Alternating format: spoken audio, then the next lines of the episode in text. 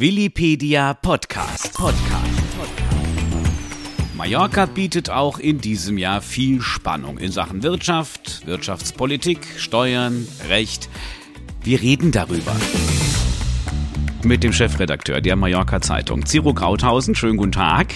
Eine wahre Premiere, ja. Schönen guten Tag. Jetzt starten wir tatsächlich in eine Reihe, wo wir auch äh, einmal im Monat so diese politische und wirtschaftliche Konstellation auf Mallorca entsprechend auch in Deutschland, weil uns das ja auch irgendwie betrifft, durchleuchten möchten. Und da bin ich ja froh, dass ich mit einem echten Profi hier zu tun habe. Ja, lieber Zero, wir sind uns, glaube ich, einig, es wird in allen Belangen ein politisch und wirtschaftlich spannendes Jahr, oder? 2024. Das steht in der Tat zu erwarten. Wir werden das ja jetzt gleich ähm, besprechen, aber ich glaube, es wird politisch weiterhin turbulent bleiben.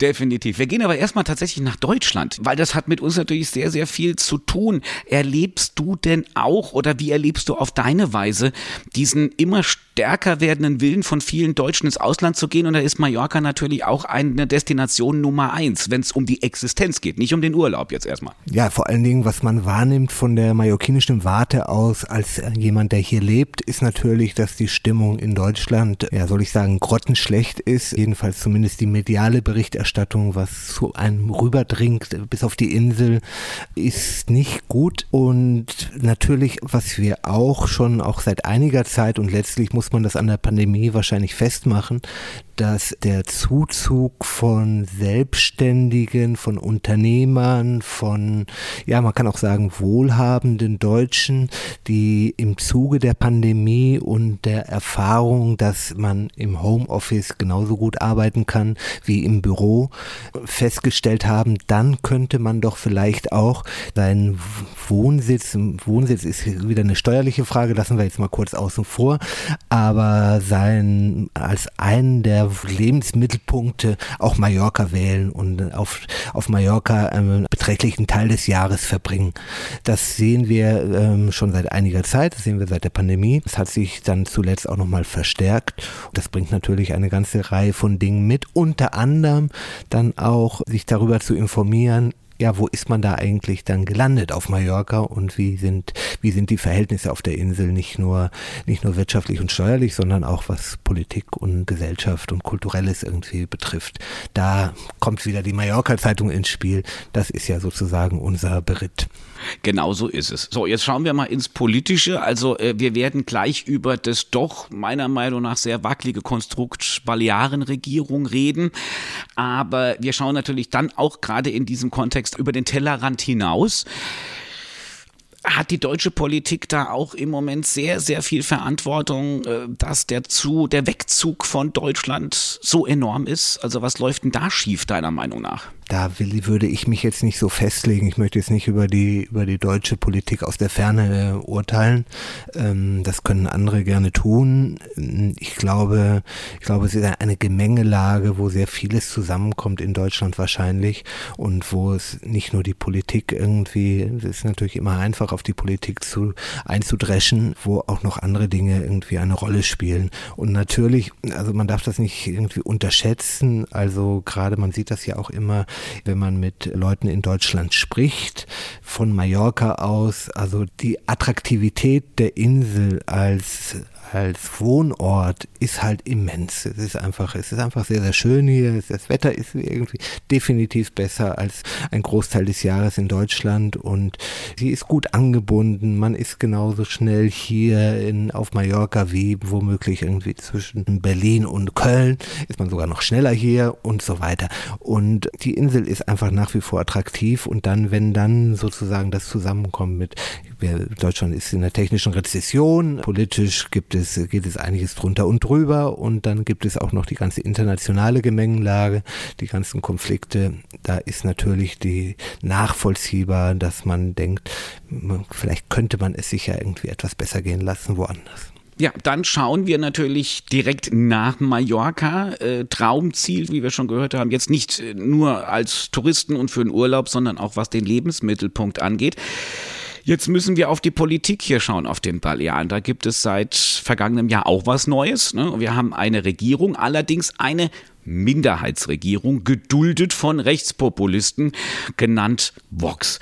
Ist das jetzt ein stabiles Fundament oder den Eindruck habe ich eher eine wackelige Nummer? Es ist vor allen Dingen ein seltsames Konstrukt, weil es ist auch im spanienweiten Vergleich, es gibt auch in anderen Regionen Zusammenarbeit zwischen den Konservativen, der, der konservativen Volkspartei PP und Vox aber dort sind sie dann mit in der Regierung.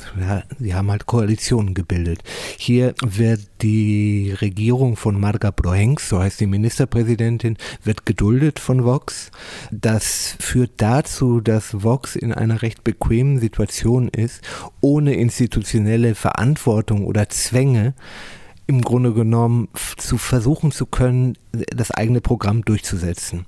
Die Mehrheitsverhältnisse sind folgende. Die Sitze im Balearenparlament sind 59. Mehrheit, absolute Mehrheit ist bei 30 und die PP hat allerdings nur 26 Stimmen und ähm, ist also angewiesen auf diese vier Sitze. Mindestens, also Vox hat je nach Zählweise, einer ist ausgeschieden, die sind auch intern zerstritten, macht die Sache auch nicht einfacher, aber die Regierung ist halt auf mindestens vier Stimmen von Vox angewiesen bei allen größeren, vor allen Dingen bei den Haushaltsabstimmungen und bei allen größeren Vorhaben. Und das hat jetzt bereits jetzt zu größeren äh, Schwierigkeiten geführt und wird es aller Voraussicht nach auch dieses Jahr noch Probleme bereiten. Jetzt hast du gerade den Haushalt angesprochen. Man hat also ein Budget äh, zusammengestellt und verabschiedet. Das war kurz vor knapp auf den letzten Werktag des Jahres. Und jetzt gehen wir 24 mit einer Konstellation, äh, rein finanziell und budgettechnisch, dass die Erbschaftssteuer schon lange weg ist, äh, seit äh, Mitte des letzten Jahres. Jetzt hat man gesagt, die Vermögensteuer wollen wir auch noch noch reduzieren und äh, wollen da andere Freibeträge machen. Also man wirft, und das war im Prinzip die Dynamik, die von Vox letztendlich ausging. Man hat da die PP ja so ein bisschen an die Wand gestellt. Und Vox hat gesagt, wir wollen drastische Steuerreduzierung. Jetzt sagen natürlich viele Juhu und Juheißer, aber ist auch zum Beispiel diese Budgetfinanzierung ähm, eher was Sicheres oder ist das ein so ein Ritt auf dem Vulkan? Ich würde noch mal einen, einen Schritt zurückgehen. Also diese Steuermaßnahmen, diese Fiskalmaßnahmen waren vereinbart von Vox und der PP in den Verhandlungen bei, im Vorfeld dieser, dieses, dieses Entschlusses, die Regierung zu dulden. Allerdings hatte die PP nicht vor, das jetzt auf gleich zu tun. Und ähm, das ist der, worauf dann Vox sehr gedrängt hat. Jetzt machen wir aber, jetzt führen wir das jetzt sofort ein, ebenso wie andere Dinge wie die freie Sprachwahl in den Schulen. Und das ist sozusagen, Vox treibt die PP vor sich her. Und das haben wir gesehen in den Verhandlungen rund um, um den Haushalt. Und das werden wir jetzt auch 2024 weitersehen. Ist das jetzt alles auf ein wackeliges Konstrukt? Ist das gegenfinanziert? Nun, wir werden sehen. Es gibt natürlich auch noch andere steuerliche Einnahmen, äh, auf die die Regierung zurückgreifen kann oder auf die ähm, die Inseln zurückgreifen können. Und insofern, das kann durchaus irgendwie gut gehen werden wir bei einer Fortsetzungsfolge unseres News Talks tatsächlich nochmal drauf eingehen. Ich sehe dann aber, solange das Steuerkonstrukt momentan auf dem Balearen stabil bliebe, diese Finanzierung, vielleicht gibst du mir da recht, ich sehe da aber eine große Chance, wenn wir schon wieder vorhin in Deutschland waren, bei vielen, die nach Mallorca ihren Lebensmittelpunkt verlegen möchten, auch den unternehmerischen vielleicht die Taktik dahinter könnte gar nicht so falsch sein, dass man Vermögen, zum Beispiel aus Deutschland, auf die Insel bringt mit genau diesen Erleichterungen. Ist das, ist das so eine, könnte das so im Hinterköpfchen vielleicht sein, weil es attraktiver wird für Investoren, für Unternehmer? Ich glaube, das wird manchmal sozusagen aus der mallorquinischen Perspektive etwas überbewertet, weil ich glaube, die Mallorquiner denken erstmal sozusagen an, an die Mallorquiner. Natürlich auch gibt es auch eine ganze Reihe von wohlhabenden Mallorquinern und man ist relativ schnell bei diesen Immobilienpreisen auf der Insel, ist man relativ schnell an den bisherigen Höchstsätzen, wo es dann, wo dann die Vermögensteuer zum Beispiel griff, an inklusive der, des Erstwohnsitzes bei einer Million.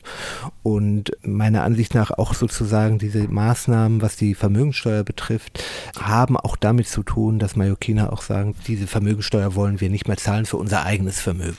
Macht es aber für den Ausländer auch nicht unattraktiv. Das müssen wir macht an der es, Stelle. Macht es für einige Ausländer. Aber ich glaube nicht, dass das sozusagen der Hauptgrund war dieser steuerlichen Maßnahme. Vox ist jetzt, glaube ich, jetzt nicht so sehr fokussiert auf, auf die ausländischen Unternehmer und wer da kommen mag. Dann nehmen wir es als positiven Nebeneffekt, nehmen wir es halt einfach mit. Meine Herrschaften, das war unser MZ Willipedia News Talk Nummer eins mit Chefredakteur Ciro Krauthausen. Äh, wir hören uns dann quasi im nächsten Monat wieder und werden dann vielleicht mal tatsächlich auch das Finanzkonstrukt der neuen Balearenregierung ein bisschen mehr unter die Lupe nehmen und mal gucken, was da noch passiert. Ich bedanke mich, Ciro Krauthausen. Ich habe zu danken. Mehr hören Sie übrigens auf podcast.blattes.net. Willipedia, auf Mallorca verankert, weltweit vernetzt.